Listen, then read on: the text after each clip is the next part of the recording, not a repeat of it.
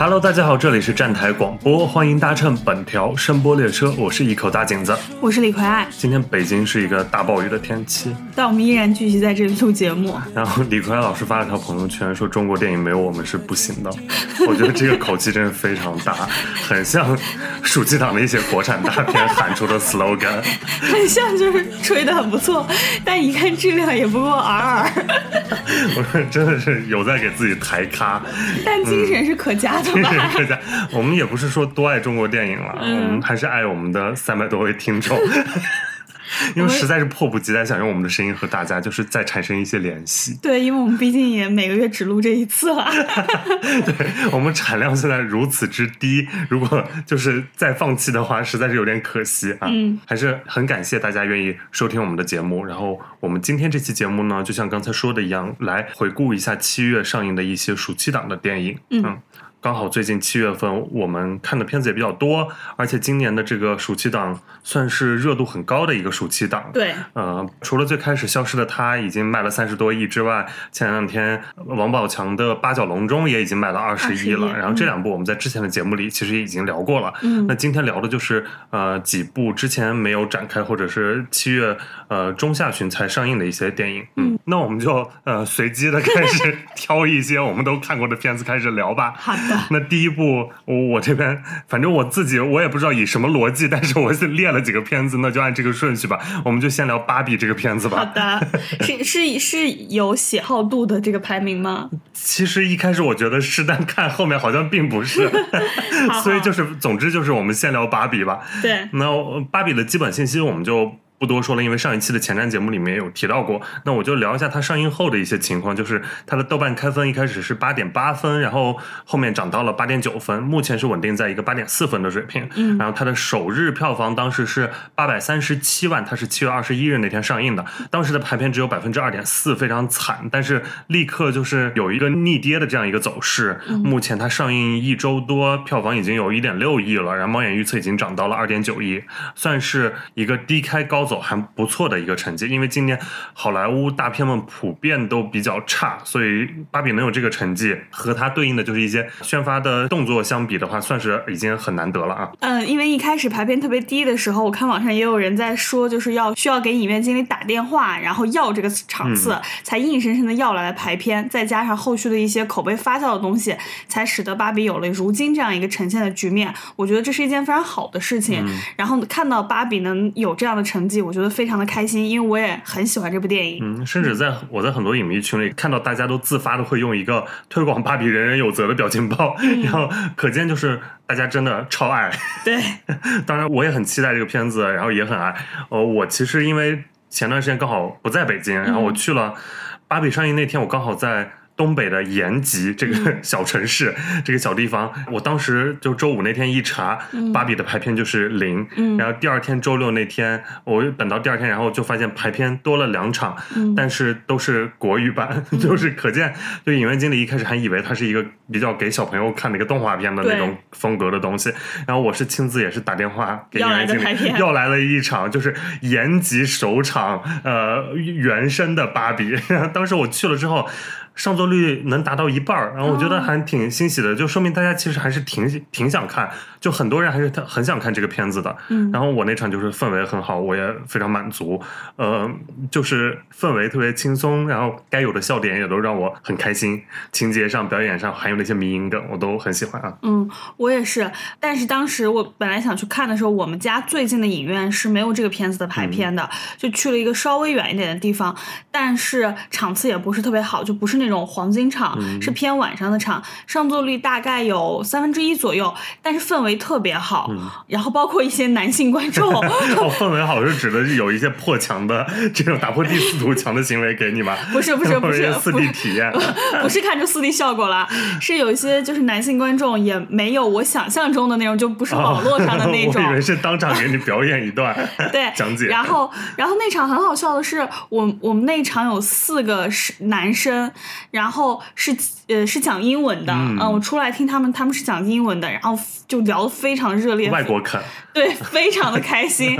然后就是刚好从那个地方出来，然后看到他们四个在就非常开心的在聊这部电影的时候，我就觉得某种现实就又达到了某种呼应，嗯，就让我对这个片子就更有一种满足感了，嗯那我们就具体来展开一下里面的一些情节，然后包括我们印象深刻的点，嗯啊、优点啊、缺点都可以来。现在就是嗯想聊什么聊一下吧。嗯啊，我本来呃对这个片子我的预期一开始就很高，然后上一期前瞻的时候我也有说到，然后这次看到的时候，首先它那个芭比世界那个芭比乐园的嗯构建，我就觉得非常有意思，然后很梦幻，然后粉粉的，而且它是具备现实逻辑的，就是芭比的玩法，嗯因为大家呃就算没玩过芭比也知道，就是芭比娃娃他们住的那个房子，就是你从外面是能看到里面的床啊每什么的。个构造，对对，是没有完整的墙的。然后果然就是芭比，她会起床，然后出来就是飘下来 飘下来，就是大家玩芭比的那个动作，把它拿下来 拿下来，然后包括它就飘进车里，直对接这个就呃是有现实逻辑的，还挺有意思的。然后并不是像一些呃刻意模仿现实逻辑的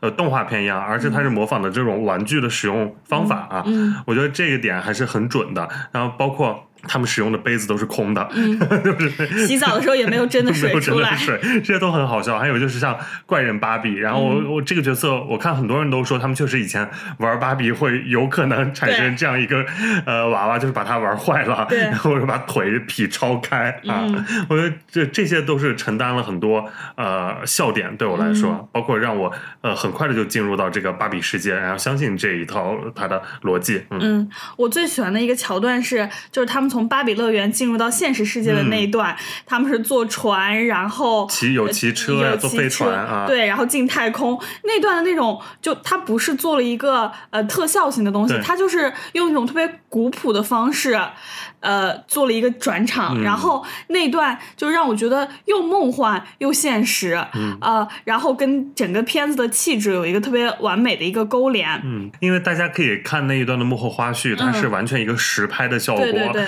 呃，现在很少做成这样的实拍了，因为大家看到其他的一些电影，可能用 CG 非常方便的就可以呈现出大概这样一个转场，嗯但是就。格雷塔·格韦格他就让大家做一个直实拍，呃，包括后面的场景，然后就是一个单纯的移动，然后前面的前景也是，那个效果是非常古典的，非常旧好莱坞时期的一些创作。然后我觉得它里面也有层，也也有一层含义，可能就是你 OK，大家要进入现实世界了，然后他用一个呃真正就是所有的内容都是一些呃真实道具来让你感受到这件事情。嗯，除了这块儿的话，我是比较喜欢里面的一些迷影的梗的。就比如像教父梗吗教父梗是非常好笑的，我觉得太准了，就是呃要呈现呃肯他们之间的那种。肯 气质，男性气质。男性质，气质，然后就说啊，那你就去找他，然后就说没看过《教父》或者看不懂《教父》，然后肯就会拉你在旁边，然后给你开始讲，滔滔不绝的来讲《教父》，包括还有扎克施耐德的《正义联盟》啊，对，我觉得那个就是是一个多维度对男性气质的一个调侃，嗯。就包括你问他关于电影的问题，问他关于流行音乐的问题，嗯。问他关于软件操作的问题，男性都是有让我来啃啃你，男性都是有超多 东西要交给你的。那段的时候，我就是全场一个就是哄堂大笑的效果，然后我有就是偷偷瞄一眼我男朋友，看他到底是如何反应，因为我就在内心深处想要把他当做一个小小检测，然后啊我发现他也就是笑的就非常的开心，然后我就在心里觉得，嗯，这男的就是过了这个小小一关，让我来啃啃你，这蛮好笑。然后还有就是开场的那个二零零一太空漫游的那段致敬，对其实，在之前的一版预告里面也有有这几个画面了，但是你这次坐在影院里看到还是很震撼的。对然后格雷塔·格瑞格他其实就是对呃之前我们看库布里克的二零零一太空漫游是。呃，一些大猩猩，然后他们是、呃作为人的初始状态来呈现这个宇宙是如何产生的这些事情。反正，嗯嗯，但这一次我们就看到了坐在现场，就大猩猩们都变成了小女孩儿，然后是小女孩儿玩娃娃这件事，然后一个巨大的芭比就出现了。然后我觉得整个从视觉上，呃，是很有趣，然后也很有意思的啊。嗯，你作为一个男性观众，你觉得有被冒犯到吗？然后我是完全没有，嗯但是我有一点不满意的点，不是是因为我被冒犯的，而是我嗯觉得他在我预期很高的情况下给我提供的东西太过依赖于台词了，就是哦。喊口号似的。嗯。啊，我觉得这一点是让我稍微有失望的地方啊，嗯。因为他很多的观点输出啊，包括。呃，都是用台词，还有嘴炮，然后包括他那一大段的京剧，都是相对来说比较浅显易懂的东西。对对对，嗯并不是太多通过一些呃前后的情节或者什么的，他因为嗯他最高光的那段台词，当然是很方便传播的，让大家印象也很深刻，也没说错，但是嗯确实他就是完全通过台词来指给了。嗯什么你要有钱，但又不能张口要钱，嗯否则就是俗。什么呃，你不能说自己享受，你得说你是为了健康，然后又不得不逼着自己瘦。这些当然确实，我相我相信女性观众肯定都会产生共鸣吧。对啊还有什么呃，你要为男人而美，但你又不能过度让男人有非分之想啊、或者让女人有危机感。我觉得这些。都很准确啊，但是他全部都是用台词把这件事说出来了啊。但讲真，就是在 Gloria 说这段的时候，嗯我有就是落泪。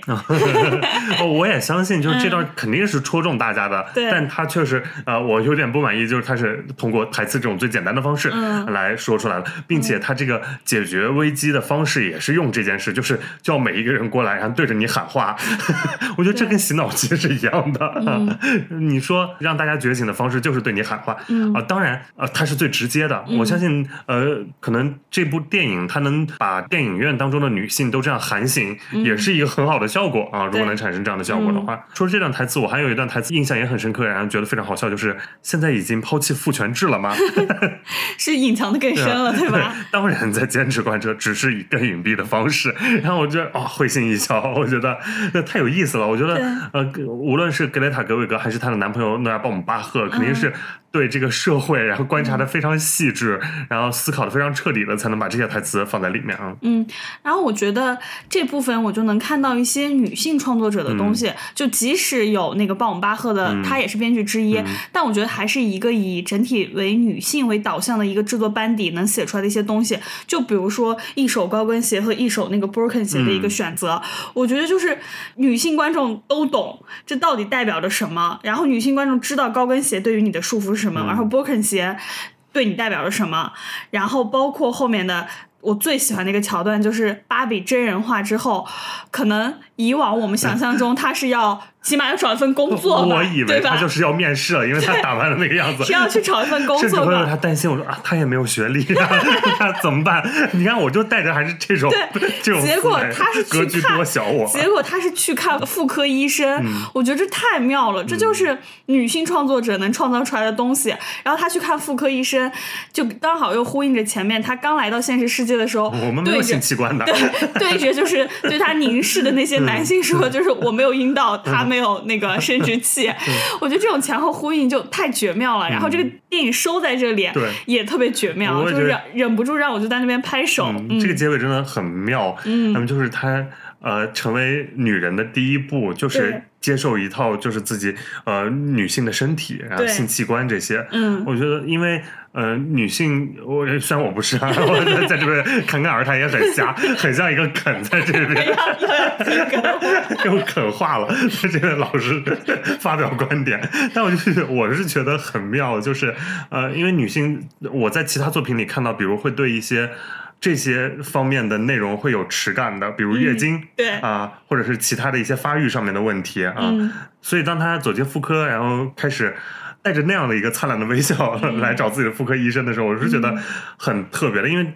惯常按我的就是小格局的思维，会觉得一个女性然后打扮的这么漂亮然后，带着这种微笑，一定是要见自己的面试官或者是 什么。嗯 结果就是哦，要见自己的妇科医生，而且、呃，整个她的那个情绪状态是非常积极啊，嗯然后憧憬的。嗯我很为这个结局而感到高兴啊。嗯，另外我还有一个印象，嗯、很深，然后觉得是女性创作者的功劳的一个点是，呃，他把芭比一个传统经典的芭比形象去找了罗比来演，然后把玩他玩这个芭比娃娃的这个女女孩儿，到最后她从女孩儿成长为女性，是找就是丑女贝迪的那个演啊、丑女嗯贝迪那个演员来演，艾美丽卡，嗯。对，我觉得这又形成了一种非常绝妙的呼应，一个传统意义上好莱坞就是非常经典化的一个美人形象，嗯。和以丑女贝迪这个形象最出圈的一个女性，她们俩在芭比的世界里，在真实的世界里找到自己，不再为别人的定义所困惑的时候，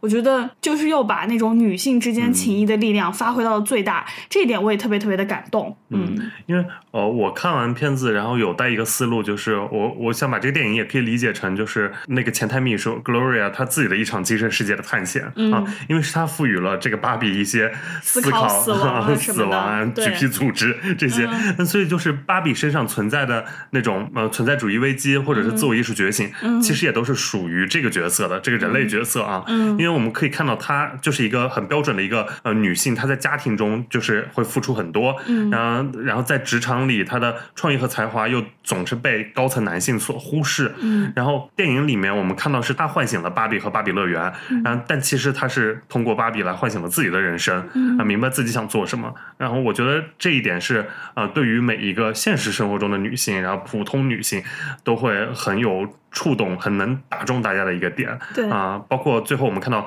嗯，他和女儿之间的互相理解，嗯，还有他的那个创意，因为他他就想说要做一一款普通芭比，嗯，虽然那个创意一开始被否决了，但是又听到能卖钱之后，还是那个男性高管马上就觉得是 OK 变脸，就是还推行了，所以我就觉得，呃，这从这个角色来看，不管她是作为呃母亲、女儿，还是职场女性，还是普通女孩，就是只要她能找到自己。就无所不能，每一个芭比都是无所不能的，每个女性也是啊。嗯，就是我我小时候就是特别想拥有一款正版的芭比娃娃，因为那时候对我来说这太贵了，我都玩一些盗版的。然后到了我现在三十岁的时候，能看到一部把芭比拍成这样的一个电影，我真的觉得非常的开心。其实这个电影也历经了一个，就等于说口碑。两极大反转吧，在可能立项，然后包括第一张海报出来的时候，所有人都觉得莫名其妙，所有人对于那个高斯林那个角色都是觉得有一种要嘲的态度。结果现在整个不论是在国内还是在全球范围内，它的口碑和票房都非常的好。我觉得这种把一个经典的 IP 解构成为一个符合当下时代的一个呃大型的文化现象，我觉得格雷塔·格韦格真的是配享太妙。是，然后。包括我，我觉得我非常看好他明年能在奥斯卡上面就是能提到非常多提名，甚至如果他能拿到最佳影片的话，那真的是给这么多年来好莱坞根深蒂固的白人男性叙事，然后就是又有一层革新吧。我们可以看到，就是有划时代意义的一个作品啊。对，然后另外在这个片子里面，舆情也是一个非常好笑的一件事情，就是其实说实话，我觉得对于男性的冒犯来说，并不是特别的强烈，嗯我甚至觉得很轻微，就只是。在一些呃文化意义上解构一些男性气质，但是有趣的就是很多人看完以后就开始照镜子，然后破防这件事情是让我觉得非常好笑的。我就看完之后有那么一两天非常沉迷于去豆瓣呃的短评页里面专门点那个差评去看，然后然后点进去一跳转，然后根据他看的一些东西，就很明显能得出来他是一个男的这样的一个结论。我有那么一两天就特别沉迷于这件事情，我觉得这部电影带。给我的一个乐趣，除了电影本身以外，也有这些延展出来的内容。这个四 D 效果，对，就是一个 环绕立体声的一个氛围。虽然芭比没有彩蛋，但你打开豆瓣页面看到每一条差评都是它的彩蛋。对，然后还有一些就是人在骂这个宣发方式啊什么的，我觉得我觉得宣的很好。OK，那里面几位演员呢？就是你觉得怎么样？我我是非常高兴啊，马克特罗比。终于被大家看到了，你知不知道他之前没怎么在国内有上映过的电影的？哦，因为他那个都 都是对，他之前只上过一部，就是他露脸的片子，叫呃，应该是泰山的某一部，就后来的一部，一六年吧，应该是。那后面他所有我很喜欢的他的荧幕形象全部没有在国内上过，比如《华尔街之狼》，呃，或者是。呃，那个花样，我花样女王、小丑女、巴比伦这些，我觉得她的那当然那都是上不了的。但我是一直觉得她是这一代就好莱坞女星里面非常有表演能力和呃个人魅力的这样一个女性，而且她是九零后女演员，她其实是天选芭比的感觉，因为她是金发碧眼的，然后又是那种甜妞似的，她还就是做很多夸张表演，但是分寸感又很好的那样一个演员。嗯，所以这次她拿到她演芭比这个角色，我是觉得。很好，而且很感动的，就是包括他一来到现实世界，然后对着一个老年女性说：“你真美。” 然后我知道，然后那那个微笑，我觉得哇，太恰如其分了。嗯，我很喜欢罗比。但是呃相比于罗比，我更喜欢是高斯高司令的，表演，还有刘思慕也很好笑。刘思慕怎么啃啃成那样了？刘思慕有一种就是毫无灵魂的充气感在，但是又跟那个角色意外的贴合。就有呃外国的记者问罗比说：“你觉得谁最像啃？”啃 他就说刘思慕。凌霄，你骂人真高级。我觉得高司令的突破也整个非常大，就是你大家想起高司令就是《爱乐之城》嗯然后《登月第一人》嗯然后发现他银翼杀手都这种严肃一然后。一整个人一啃化之后，就变得更加可爱了嗯啊、然后我就刚好也看了他一些就是荧幕呃内外的一些采访，他本身就是一个非常尊重女性，嗯然后会了解平权各类的一个思想比较先进的一个青年男演员。我觉得就大概只有这样的。青年了吧？啊、中年男演员啊，高司令在我心里一直很年轻哎，就是我觉得练练笔记本那会儿才是青年吧？现在都多大了？我感觉就只有高司令这样的男性才能出演这样的角色。嗯你说你觉得这个如果就是就等于他就虽然他年纪没有那么小了，但就非常的清爽。嗯就是就刚好现在咱们就是国内的这个电视剧市场也有一部就是 被大家。被大家大批特批的，就是明明都是帅哥演员，然后年纪都没有那么大，但就是你知道，就是很多思思维上的东西，就会让你整个人的呈现到底是清爽还是油腻啊？嗯，那高司令后句句，不提他，句句都在说他。高司令后面回到那个什么，呃，就是穿着貂，然后嗯把那里变成什么猫鸠 什么的那一长串名啊，什么盛典了，什么什么之类的。嗯，变，你还觉得他清爽吗？我觉得他演的很好，啊就是他把那种对，就又把那种啃之力无无脑，然后又愚蠢的那种感觉呈现的非常好。嗯，嗯嗯，对，刘思慕也非常好笑。反正刘思慕这次我真的是眼睛舍不得离开他，每当有他的镜头，我说妈呀，他怎么能这么自信啊？对太准了，就是我还是很佩服格雷塔哥哥把这个电影就是选角也选的非常准，然后拍的也非常好看。嗯然后里面我还非常喜欢他那首片尾曲，嗯是比利·爱丽丝的那首。呃，就是很能触动人心的一首歌，嗯然后它的呃，无论是歌词还是它的那个音乐的那个温度，然后是很能包裹着你的，很温暖的啊。我觉得明年奥斯卡 这部这首歌也是可以狠狠提一下的，嗯，嗯，而且因为这部电影之后，我就是真的就是有去那个能提品牌吗？就有去名创优品，想要购入一些芭比跟名创优品的联名，但太火热了，我买不到什么，只能买到什么纸巾、指甲油什么的，就随便买了一点。我记得芭比它还跟好利来哦，能提品牌吗？越提越多，就也做了一个联名的内容。但我去就这家蛋糕店的时候也是买不到售罄了，对什么都没买到，好难过啊。对，好呢，那这部片子我们就讲这么多吧。嗯然后还是非常推荐大家在还有排片的情况下能去看一下的啊。嗯我觉得真的是一种呃，你可能在影院之前从来没有看到过这样的电影，对，所以非常推荐。嗯 OK，那我们就讲下一步吧。嗯你猜猜下一步会讲哪一步？嗯，封神，哦耶！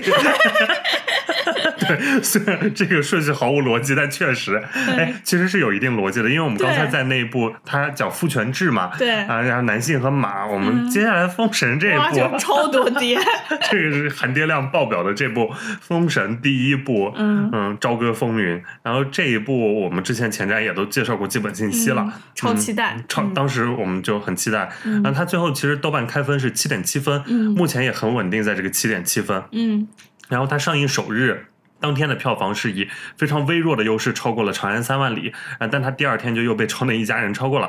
开局其实并没有大家想象中的那么强劲，对，啊、但是目前它的票房已经呃要达到十亿了，而且猫眼预测涨到了二十三亿，嗯其实也算是一个低开高走的一个成绩。今年的暑期档好像都是走这样一个路线，就是几部片子对，基本上都是低开高走，然后或者是呃一路逆跌这样一个涨势。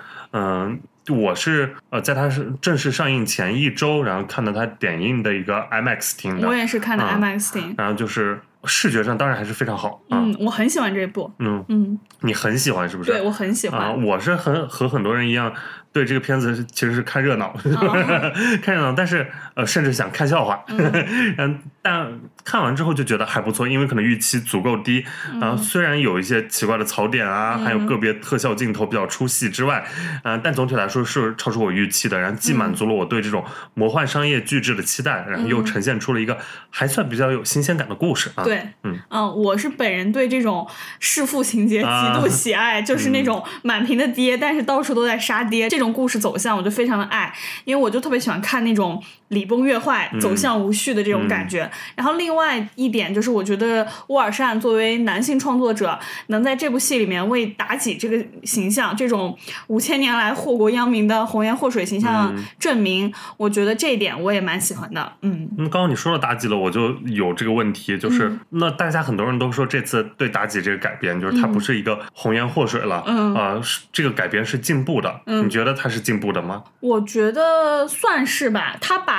妲己不是作为一个就是加速国家灭亡的一个什么推手，他只是呃纣王权力熏心下的一个帮手吧。我觉得但他跟但她现在更工具人了呀，她变成一个恋爱脑的小狐狸了。你觉得这有太大的进步吗？之前可能还是带着自己主观意识的、有自己想法的、有利欲熏心的这样一个女的，现在是一个恋爱脑，只想辅佐男性的。所以我，我不是，这只是我的自己的一些，就是一些思考。我觉得 恋爱脑小狐狸 是跟营销宣，就是跟营销方式紧密相关。他给就是我的观感也是恋爱报恩的恋爱脑小狐狸，不是吗？我觉得这这一段是代表了乌尔善个人的趣味，他就喜欢拍那种俏皮灵动，嗯无论是小维、还是就是妲己。但是我觉得那种所谓什么小狐狸、哈基米那种，都是 营销给他灌的一个词啊。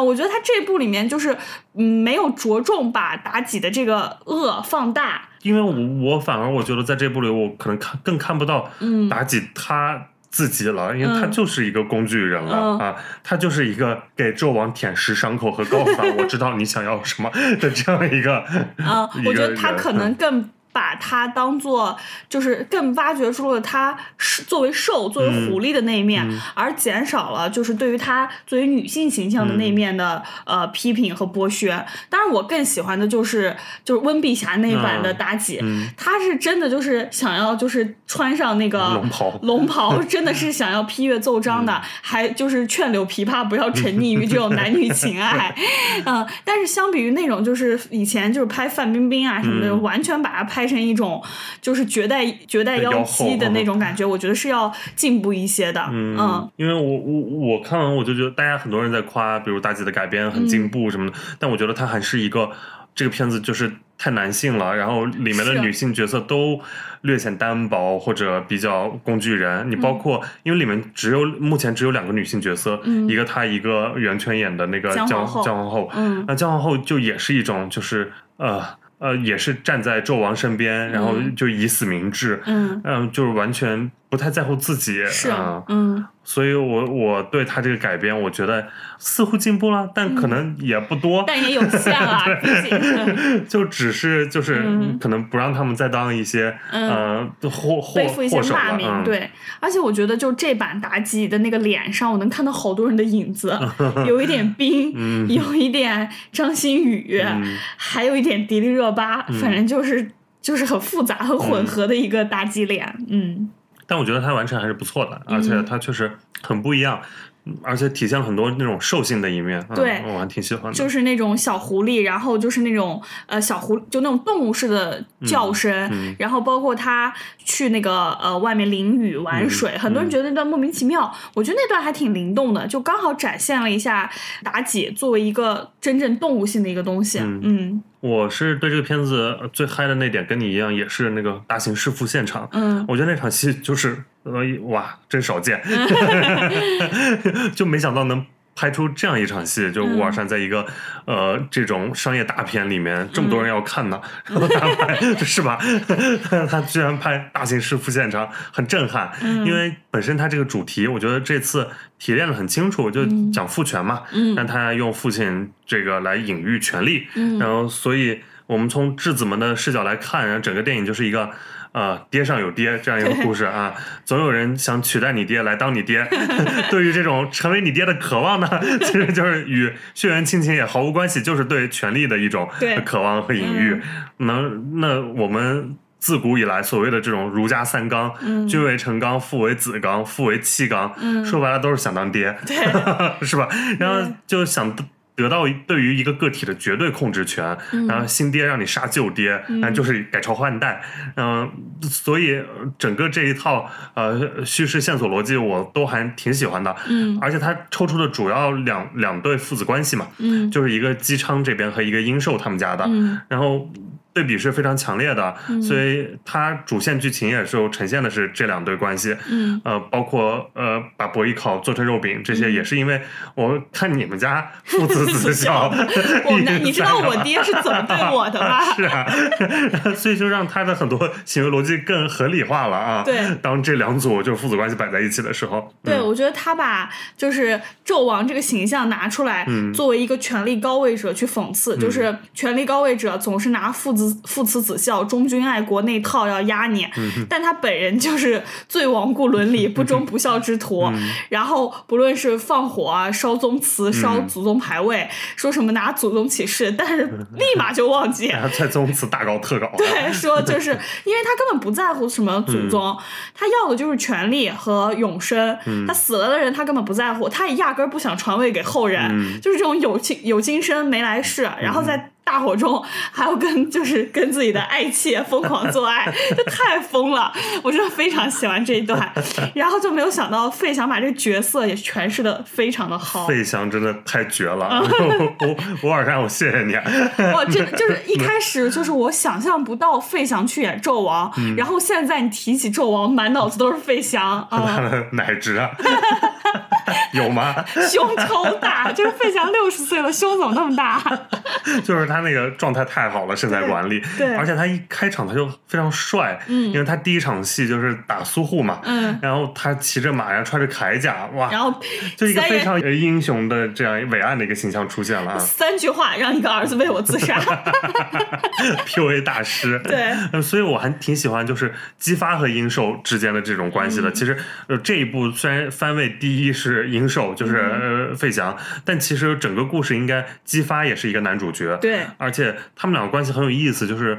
在姬发的视角里，其实是一个先造神，然后弑神的过程嗯啊。开场，他姬发眼中的殷寿就是一个英明神武、所向披靡、明辨是非，还愿意为天下人牺牲的这样一个大英雄、嗯啊，是他眼中的神。其实，啊，甚至他都不愿意再相信自己的亲生父亲了啊，在这个对这个神的敬仰之下，嗯，然后后来他就发现这个人就是暴虐无道、贪婪阴险、草菅人命、祸国殃民，是个昏君，但其实就是心中的一座神像轰然倒塌这样一个。嗯，对我们其实大家都是很喜欢这种造神又弑神的这样一个故事的，我觉得这个叙事是永远看不够，对我而言，对。啊，我觉得这一重也是非常好看的，嗯、，对，尤其是在咱们的语境之下，嗯。我觉得这种东西真的很少见，嗯。而且包括他的一些政治隐喻，就是说，呃，纣王说，呃，马看马能看到什么是人人决定。定的，嗯、对，就是大家就很难不就是狠狠发散，所以我觉得就是乌尔善在这方面还是做的相当不错的。嗯对于这句话，他其实后面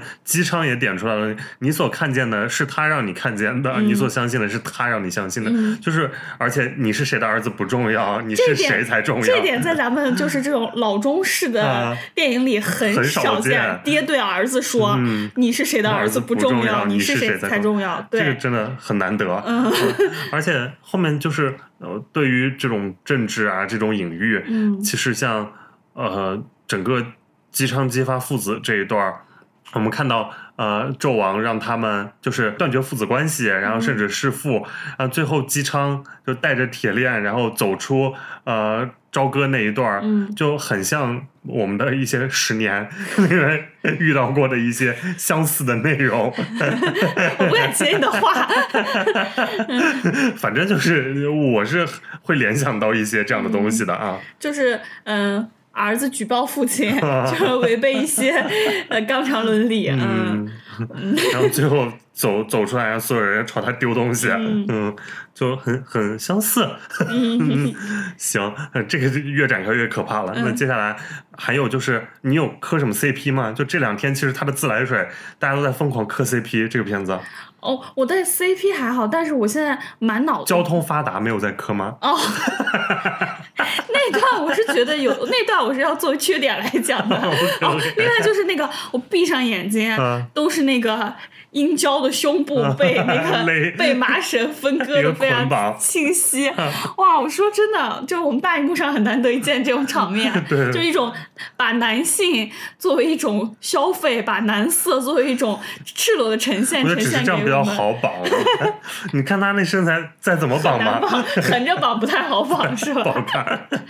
他那个绑的就是嗯，很有趣，绑出来。还有一场印象特别深，就是那个博弈考吹箫，然后、呃纣王奏那个打鼓，然后精神三 P，对，然后那个妲己跳舞，发出一些嗯嗯呀呀的的呻吟声，我觉得那场就是对，就很明显是一场三 P 戏。对，这个。我就觉得就因为纣王打鼓打到高潮了。对。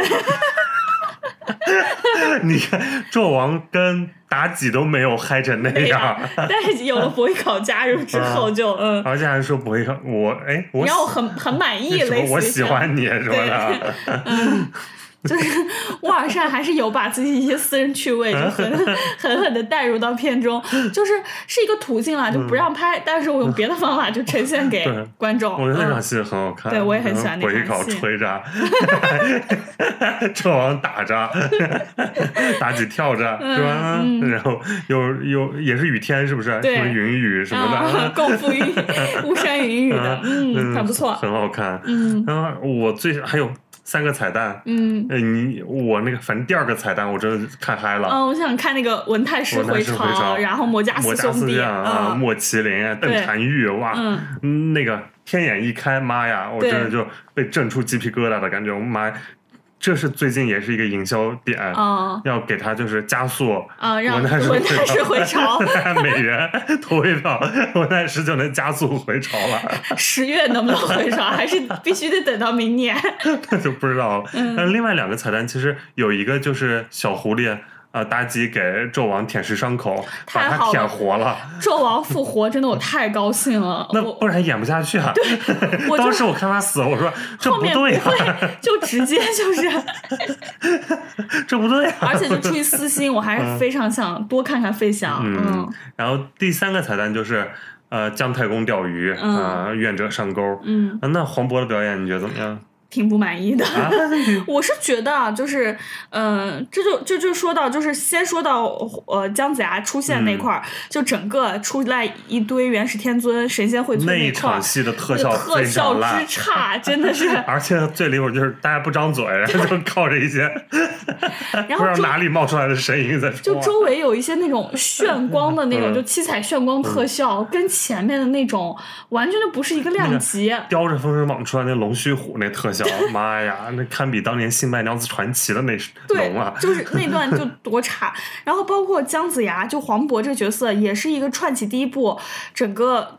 故事的一个很主要的一个角色，嗯就是他呃献上封神榜又收回封神榜，才引发了这么一大串的角色。那姜子牙整个前世今生也全都不交代，他就默认嗯所有观众都知道的。我们中国人对封神这个故事就了如指掌了。嗯我觉得你还是要前世今生，然后包括他的这个人物动机啊，怎么修炼，又怎么为了苍生放弃了你的修行，还是要交代一下的吧。我觉得那嗯讲太多了，我觉得他这次就是不是提炼出来三。三部曲，你交代一下，能占你多少笔那墨你？这这这位也要讲，那哪吒讲不讲？杨戬讲不讲？所以就说，哪吒那一大堆法器咋来的？要不然每件儿都讲。所以就说哪，你觉不觉得哪吒和杨戬要么就出现的太早了？他们俩是打包的，你说像一个 就是男子二人组合，羽泉还是哦，羽泉现在也不能提了，反正就是就少不了，就一定是要带另一个同时出场，同时离。对，就离开也得必须走，就没有任何一个人留下来帮姜子牙打架对没人啊。保护姜子牙，姜子牙啥都不会，就留他在那儿。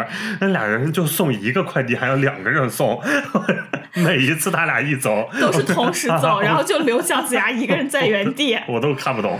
对啊，这就是总我一个槽点。总是双双消失的嗯哪吒和杨戬，而且包括说实话，哪吒这个角色嗯多值得讲，对吧？所以我就说你这样要讲就变成电视剧了，就又像以前电视剧了，他就没办法变成一个三部曲。但是哪吒这个人身上能抽出一些非常就反我们老中的东西，现在把他的很多戏，你没发现给阴交了吗？嗯，就是割肉啊还父、剔骨还母的东对西，啊嗯，就是其实他还是要做一个整合的，不然他真的三部曲没办法。你还是电视剧思维了。好好好，我跟我晚上道歉行不行？我突然现在很像他们家就买通了自来水。嗯，反正殷郊很好笑，那个呃，儿臣恳请父，即可传位于我。我当时我们那场就大家都哄堂大笑。不杀你杀谁？是啊，那那现在就是这一批年轻演员，你觉得有能出得来的吗？我觉得于是啊，因为看长空的时候，嗯我就里面我觉得最帅的人就是于 适就是。青木哥哥的美色了，是吧？已经。我就觉得于适是最帅的，嗯然后这里边就是很明显，这后面是要大做特做嗯激发这个人人物当然，他本身嗯也是一个重要角色，嗯因为他最后是要当王的。对，嗯周武王，对，嗯，另外还有一个就是想呃那个冒天下大大不韪跟你探讨一下李雪健老师到底还适不适合演戏，真的就是哇，这可真是你哇，好勇啊！我。我是真的觉得李雪健老师的声音真的有点影响角色，我自己觉得，嗯嗯，我还行，嗯因为我觉得他，但他前半段确实，但他就是后面就是，如果说他就是备受苦刑之后，然后声音变成这样，然后这样走出来，然后又声嘶力竭，我那段我还挺触动的。嗯，但你说他一开场就在这边四个。麦子地里，对，或者四个伯侯密会，你说别人听得清吗？我不会又被人骂死了。对不起，对不起。但后面那场确实演的很好，对，我觉得老李也演的很好。我觉得情绪肯定嗯是够的，但是就是不是就是身材形表嘛，嗯就是我觉得有点影响，真的有点影响。对，嗯所以我就说，如果他是受了酷刑，在牢里面，反正就开始变成声儿，变成这样了，就是他有一个合理性在。嗯如果他就是一开场他就已经是这样了，那你会思考为什么？嗯就大家四大伯侯，那你要不要交代一下你以前是怎么了？对有什么问题？嗯 对，嗯嗯，不敢展开这一步。那呃，其他的那些新人都没有再有亮眼的了。呃刺杀呢？刺杀不就很帅吗？但我觉得那个杨戬就是没有什么，就这一部没有呈现出太多魅力啊。嗯那个就是呃，就那个反派，就是啊侯侯文元，就是那个北伯侯，对对对，北伯侯，现在就听我北伯侯的了现在就。听我北伯侯的了。我觉得他也蛮，大家说他像比格犬，比伯侯。我觉得他演的也蛮好的嗯，就把那种不忠不义小人角色、小人他真的。演太多这种反派了，就是在各种电视剧里。但是他长得真的挺帅嗯的，怪不得那个什么四美迷惑。四美当年还喜欢费翔呢，大家现在网友都说气成刚，你去见费翔不带四美。嗯然后剩下的几个陈个，牧驰呢？殷郊，嗯，殷郊的身材你不是也都嗯，嘶哈了吗？对，对他胸部印象还蛮深的。嗯 其他我觉得都是都挺帅的，然后我觉得呃无论身材啊、表演都是过关的，嗯但是可能还是呃呈现的有限吧。嗯，但我觉得这个片子最好的一点就是能把这些新人带出来。对因为沃尔善自己也说，可能你要再找一些，就是现在市面上呃有表演能力，然后又有一定名气又年轻的，真的很难找了。嗯啊，而且还愿意花这么多时间投入在这部剧里面。对然后所以他能就是全国海选，然后通过这样一套机制，然后最后就是就是《封神一零一》现在营销也在大做特做这一块儿，啊，他也嗯出了一些特辑嘛，就选角特辑。这个做成一个综艺，我还蛮想看啊，的。是，嗯我觉得他能就是能带出这种新人，因为我觉得这种大制作，然后是应该有这样一个责任在的，就是能再推出一些新人演员出来。嗯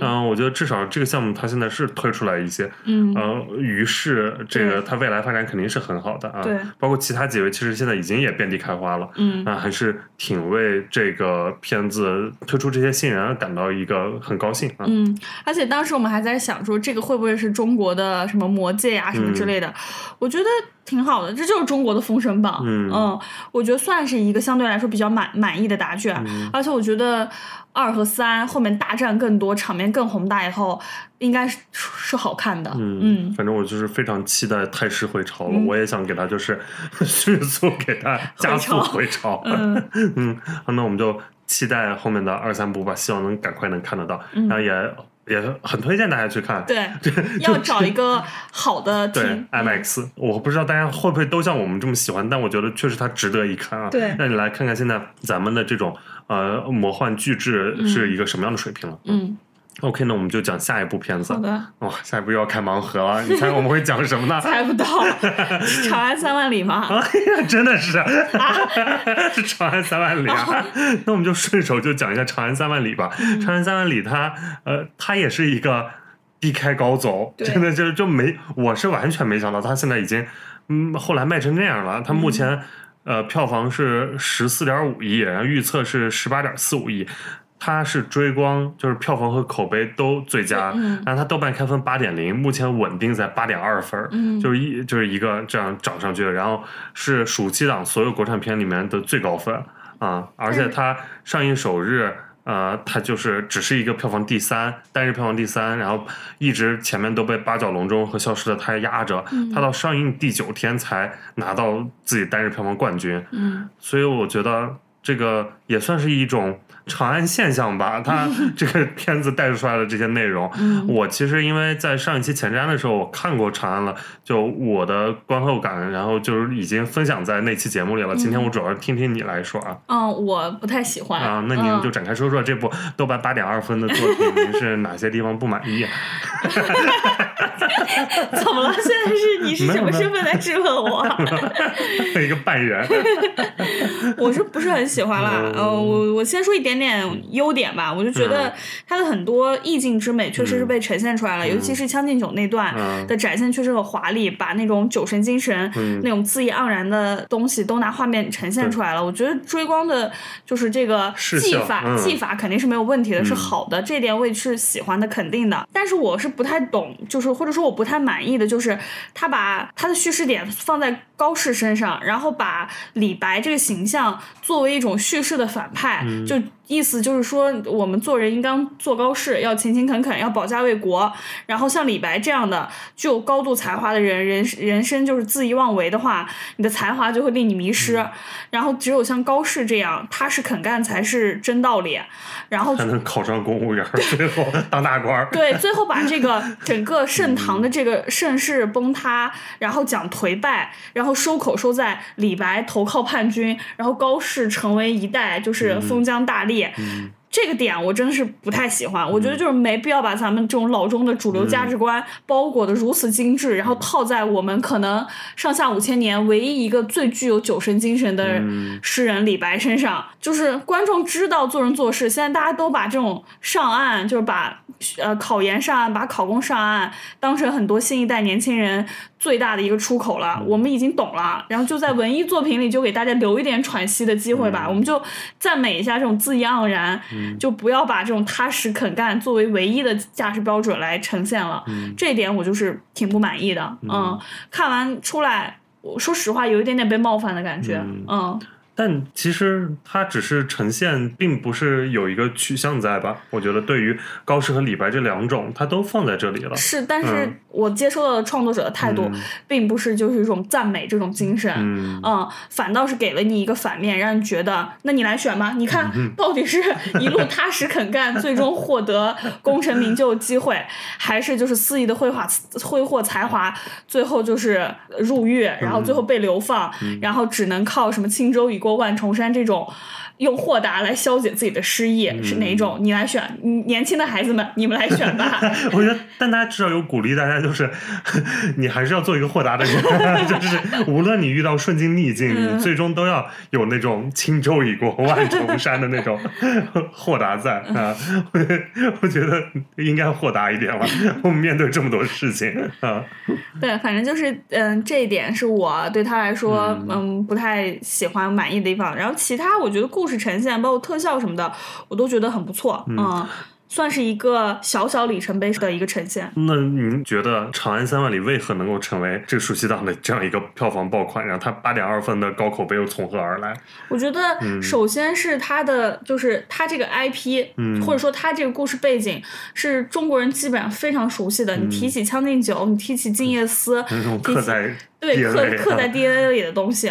然后另外一个就是，就是九年义务教育没白搞呗。对另外一个就是，他这种价值观其实也符合了很多主流的价值嗯观，包括李白的那种诗意啊、嗯李白就是空有才华，抱负不得志呃不得志，肯定也符合了很多人对于自己的嗯哦我想象吧。人家关斗真的有在做就是李白这几段，就是失忆之后的几段，就是喝酒肚子大了之后，嗯然后就拍底下男性观众纷纷落泪，就中年男性观众纷纷落泪，然后配一些这样的文案，就是谁又不是 这这那的，我跟你讲啊，这这你看这就迎合上了。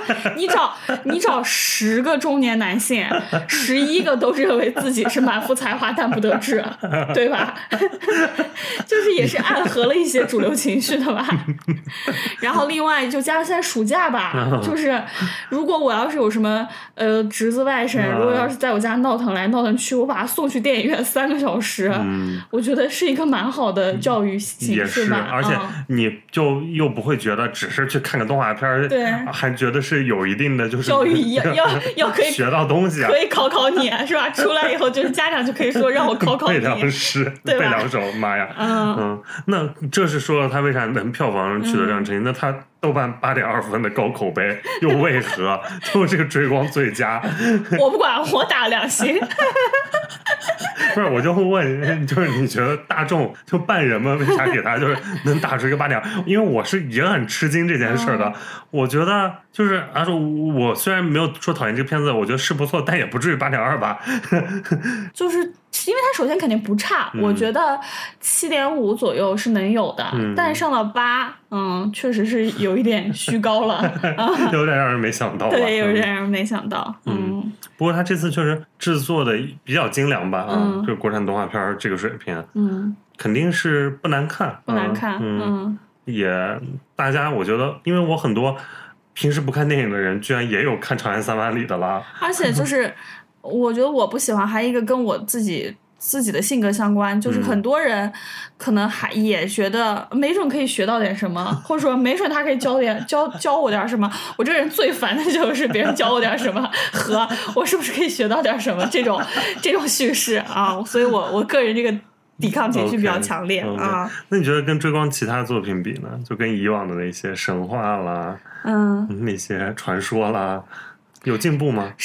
我觉得神话可以更恣意、更昂扬一些，嗯但是就是讲盛唐、讲就是唐代的腿衰败这件事情，每个中国人都知道。嗯所以你你很难做的就是更好，你可以把它做得更华丽，但是你很难把它做得更好。就像我觉得《长安三万里》里面的叙事有一些流水账的成分在，因为你没有抓一个明确的点，你只是就是流水线式的呈现了它从盛走向衰。嗯嗯，主要是因为大众认知度太高了。嗯嗯，就这些大家都认识知道，就你看到就跟看彩蛋似的。对，啊，那小小杜甫多可爱，缺颗牙是吧？嗯可写诗人人都会啊，是吧？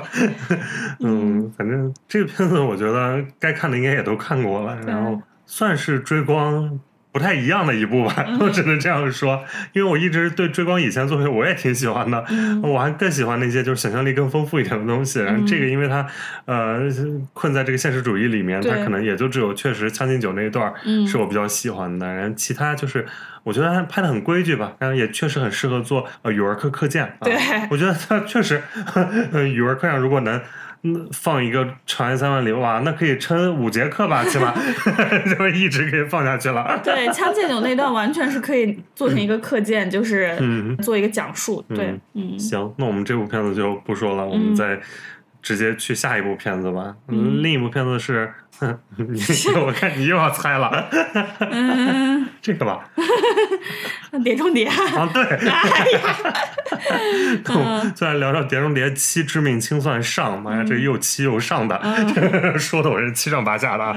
我们看看，呃，这《碟中谍七》它的开分是八点四分，然后是一个这个系列的最高的开分，嗯然后目前稳定在七点八分。它的首日票房当时也是上映，然后就变成首映首日第三，一直是被《八角笼中》和《长安三万里》压着。这个你看那张图没？超好笑，就是嗯那个每个票务软件上统那个地区的图，对，哎只有上海人在，，只有上海人在看《碟中谍》。对他只拿到了一一两天的上海地区的日冠，嗯然后其他就是同期都是被呃八角笼中和长安三万里给压着。嗯然后它半个现在上映半个多月了，累计票房三点二亿，然后预计的猫眼预测总票房应该是三点六亿。嗯它这个成绩应该是完全不如预期，因为《碟中谍》第四部当时已经就卖了六点七亿，然后《碟五》卖了八点六亿，《碟六》卖了十二点四五亿，嗯所以它这一部一个准同步的情况下只卖了三点六亿，确实是非常可惜。啊是阿汤哥没来华，我跟你讲。但也不是因为他在北美也没有卖过《芭比》和《奥本海默》哦，嗯就是那因为这两部就是现象级了，就是他在全球都是被吊着打的一个状态，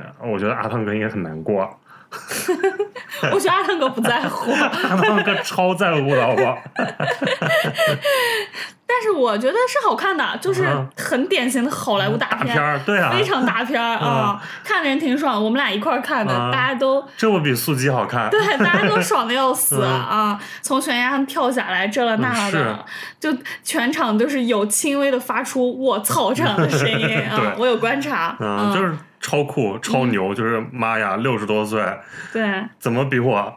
就 是我我三十岁已经自远远不如他。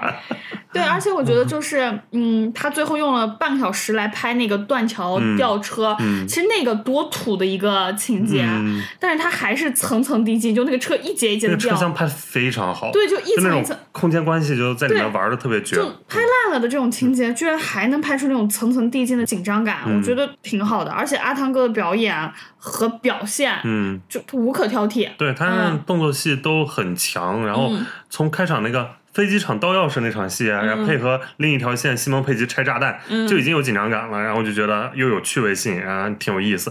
然后中段就是罗马飞车，嗯然后这场戏其实也算是一个小槽点对我而言，因为跟速激是长得一毛一样的。速激拍了一场呃罗马的戏，就是撞的太严重了，撞、哦撞梗，呃一毛一样，有些场景就是一毛一样，在罗马街头飙车、枪战、爆炸。我觉得也难怪好莱坞大片现在想让 AI 来写桥段，因为实在是你说你们都写差不多，但是确实那这段是吊打呃速激的，嗯。尤其是那个小黄车很可爱，然后结尾那场高潮戏更是就是一个高潮迭起，先是摩托飞悬崖，然后跳伞追火车，然后就是又在车顶里面打斗抢钥匙，最后又是一个火车逃生啊，嗯。就是层层递进，我觉得一直是能把观众呃的情绪调动起来的一个片子，嗯。对，我觉得是情节上这种情动作戏的情节设置上确实非常好，就是又古典又好看嗯。又规整。但是它，你看它整个的叙事，就这个包括这个大 boss 反派的设置，就嗯故事其实有点土啦，就这种嗯 AI 对于人类的掌控，最后就。嗯，是人类创造 AI，最后 AI 又控制人类，这种叙事我感觉十几年前就看过了，嗯嗯就没有什么新意啊、嗯而且，嗯，我觉得女性角色塑造也挺无趣的。就我之前很喜欢的那个伊尔莎，伊尔莎我非常爱，对，然后本部也下线了，超不满意这件事，而且他的下线方式非常弱智，对，在那边就是被人家一下就杀了，啊缓慢的用长剑输给了匕首，对然后新出来的就是卡特特工嗯所就那个格雷斯那个印象也是那种刻板印象，就是尤其是、尤其是他们在那个机场就是展现他那个小偷那一段，嗯我觉得就很无趣，就很刻板。卡特特工，而且我觉得他跟阿汤哥就没有火花，因为嗯。就不像之前丽贝卡·福格森那种，就是那个形象，我就很很喜欢。嗯，嗯，然后包括螳螂女饰演的那个角色，但螳螂妹我还挺喜欢，我觉得挺亮眼的。我觉得有点工具人，啊。尤其到最后就是什么注定就是会被他策反，因为他救过你一次，嗯。然后最后的工，他最大的那个呃效用就是说出了最后那个关键信息。嗯，但我觉得他在形象上还有动作上面，就是还挺颠覆以前的。嗯然后他这次这种疯批冷酷女杀手，亚裔女杀啊，手还挺带感的。嗯我觉得相比他来说，白寡妇是更没发挥的。啊，因为白寡妇上一部非常惊艳，然后这一部部就很无聊。对这部的嗯戏份就是非常有限，然后也没什么发挥的点啊。对，但是就是说到这个，刚才你说反派 AI，呃，我觉得阿汤哥他在这部里面他。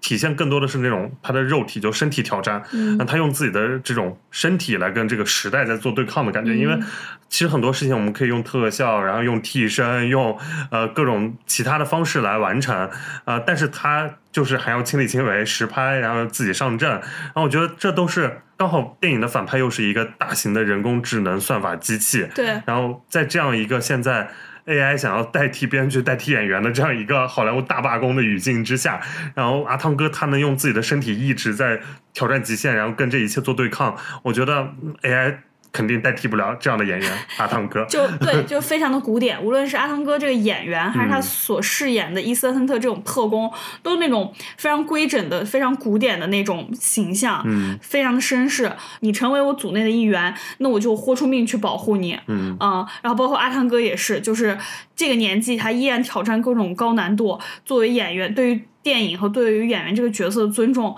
都是一个确实令人敬佩，然后非常古典、现代少见，但值得我们去赞美的一种表现形式。嗯但是还是很遗憾，就是现在卖的很惨。然后嗯我是觉得这个片子应该卖更好的，因为它确实可看性很强。嗯但我也不满意它就分上下部这件事情，因为今年太多分上下部了。嗯呃，我觉得这个系列的影迷或者喜欢阿汤哥的人，还是非常值得去大荧幕上然后找一个呃也是 IMAX 或者什么特效厅，然 后看一下这部的。本期是 IMAX 赞助的，是不是？因为它排片就现在也确实蛮少的了，嗯我觉得你如果现在已经越来越对好莱坞大片失望的话，你看看这部，说不定还能找回一点希望。嗯，OK，那我们来聊今天最后一部要说的片子，那就是《热烈》烈啊，《热烈》这个片子其实我在上一期前瞻里面也分享过了，因为嗯我已经看过了，在上一节闭幕的时候。然后我来先说一下它的呃上映后的信息。它其实也刚刚才上映，呃，豆瓣开分是七点七分，目前掉到了七点六分。它的上映首日，它就没拿到单日票房冠军，它就是最近是被封神刚好吊着打的这样一个情况。然后目前的累计票房是达到了三亿，因为它之前也有一个一周的点映的时间。然后猫眼预测一开始是预测给它最终票房到十五亿，但目前又降到了十点六亿。嗯就是现在的起势也没有很好，像刚才说的每一部电影一样，所以就不知道它后面会不会有一个逆跌和上扬的状也看就是走长线。嗯，然后它是上影节的闭幕片，然后我是上影节当时看的，呃，之前也分享过感受了，那今天也就是主要来听一下李逵老师 如何怎么难题都交到我这边？如何评价《热烈》这部电影啊？嗯，我觉得就是好看，但是没有想象中的好，因为之前就被你们这些人 把预期拔得太高了，嗯然后就什么今夏最热烈的电影什么的，今夏最热烈没骗人吧？因为你这限定区也太小了吧 我觉得《封神榜》今夏也挺热烈的吗？对。啊就我觉得它整体是及格的，无论是故事啊、表演啊、表现啊什么的，我觉得都是及格的，呈现度、呃完成度都是 OK 的。然后王一博也找到了最适合自己的角色。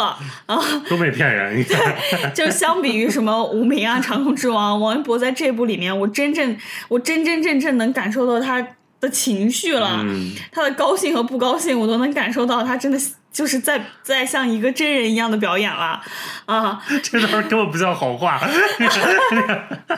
是真心是好话，我出来的时候跟我男朋友讲，我说我 get 到脖子哥的魅力了啊。嗯，这句还不错，这句可以保留出来。嗯，然后再加上配合黄渤这么一个嗯收放自如的演员，然后加上。我们也知道黄渤以前就是 在成名之前，可能也唱过歌，跑过一些场子，跳过一些什么霹雳舞之类的。青岛舞王嘛，对，然后王一博自己本身就是做过练习生，嗯然后也上过一些街舞的节目做导师，他自己本身也很会跳舞是，就等于说演员本身的气质跟这个角色就很呼应，然后就各自在各自的舒适区里散发着一些魅力，我觉得还挺好的。然后此前我也聊过，我说我很害怕在这种片子里面有一些喜剧演员的出现。现，我觉得会很尬。然后但这里边我觉得岳云鹏跟小沈阳都还行，因为岳云鹏平常的气质就是在各大综艺里面就装疯卖傻的 然后他在热力里面反倒真的演了一个就是呃真正的精神受过刺激的一个角色，我觉得倒还挺贴合的。啊、然后包括小沈阳饰演一个就是过气的舞台明星，跟他本身的这个经历也很契合，我就觉得呃整体演员部分就没有什么太大的问题。然后包括就是关于陈硕这个小一个小人物热爱，然后发光发热的这个故事，嗯，就是大鹏也是大鹏自己的舒适区。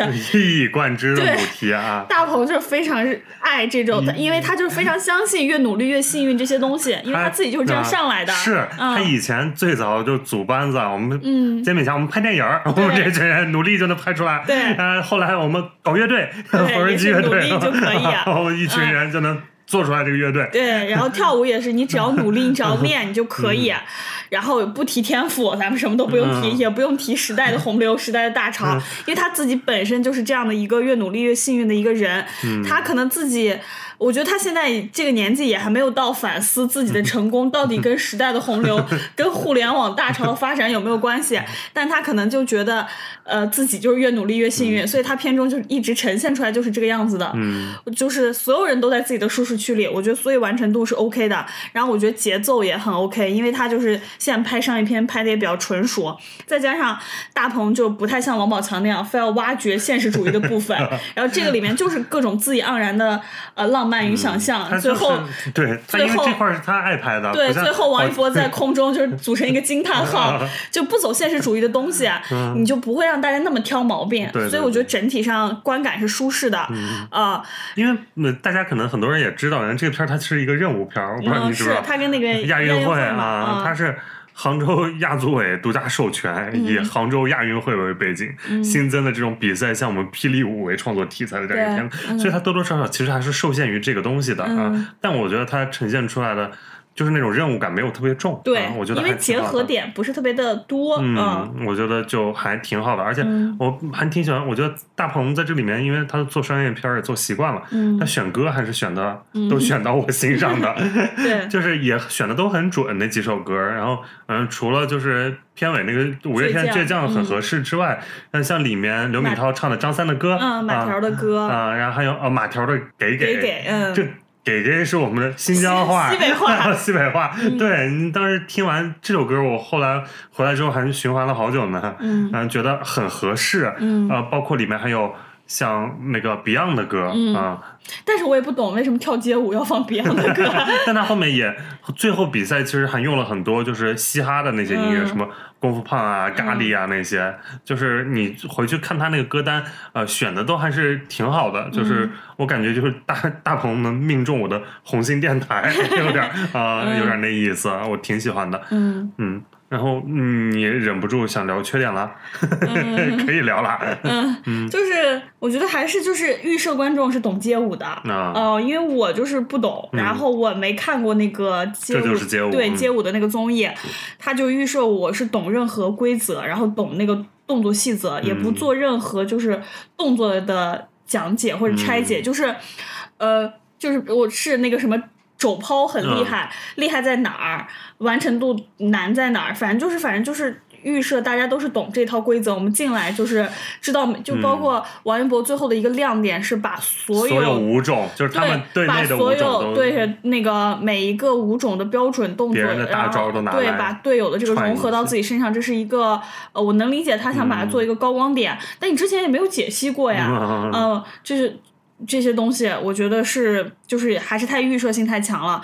另外还有一个就是宋祖儿那个角色非常的鸡肋，就是呃，除了给王一博稍微增加一点点嗯、可爱笑、笑的表情以外，那就加了一调剂啊，就一些调味料，小温度。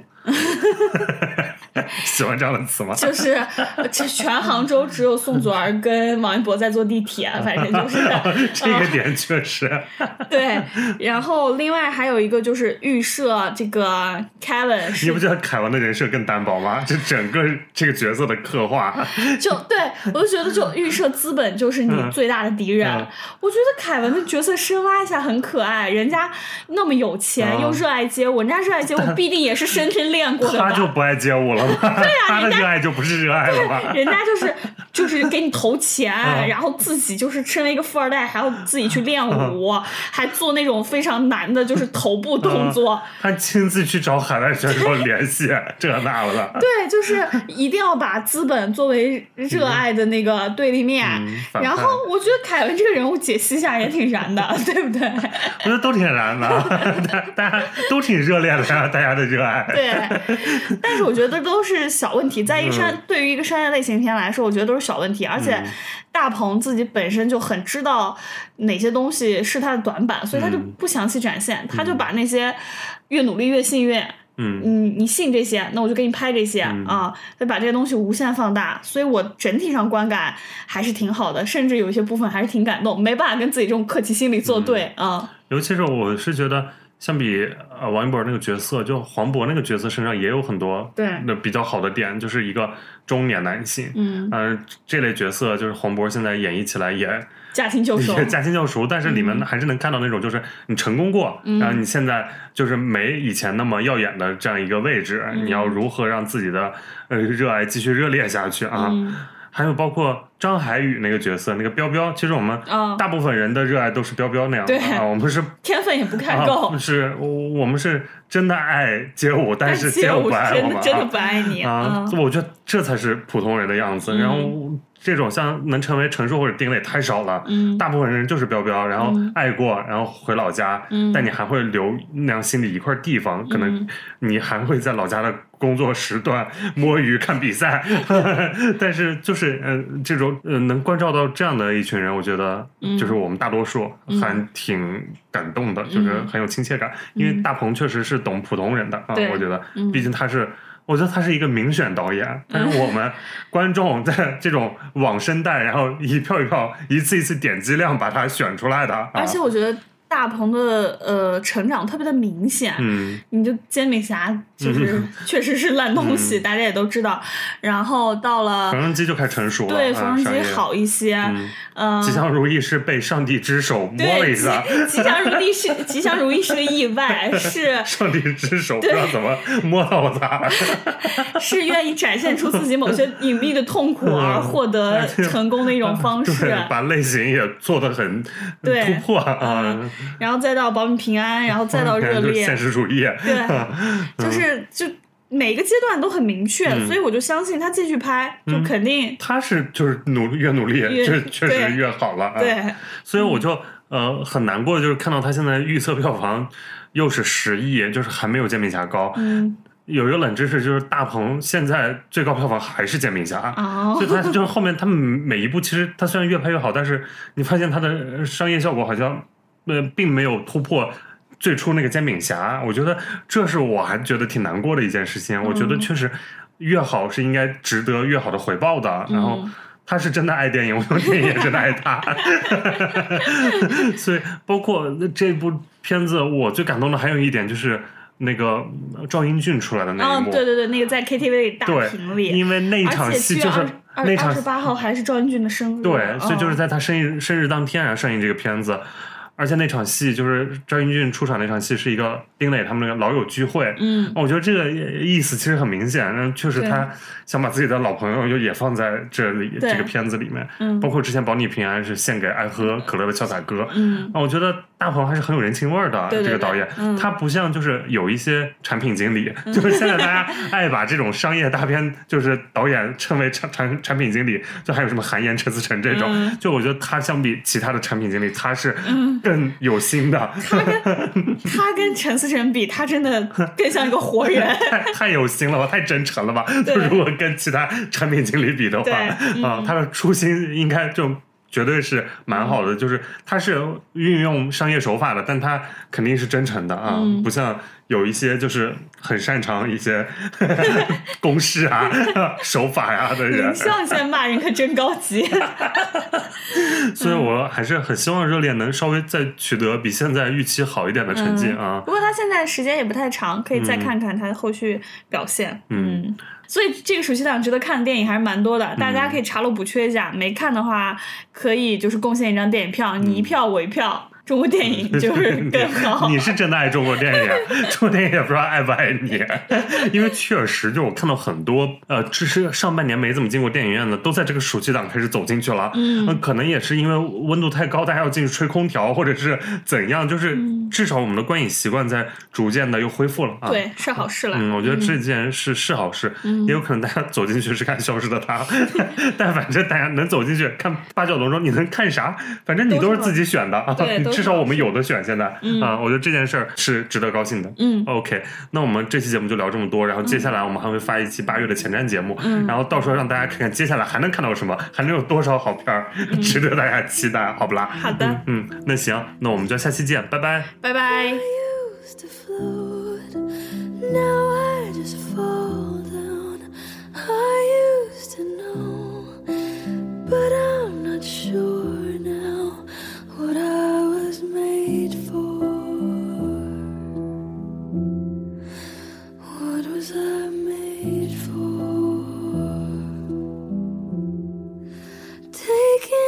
drive. Was an ideal, looked so alive.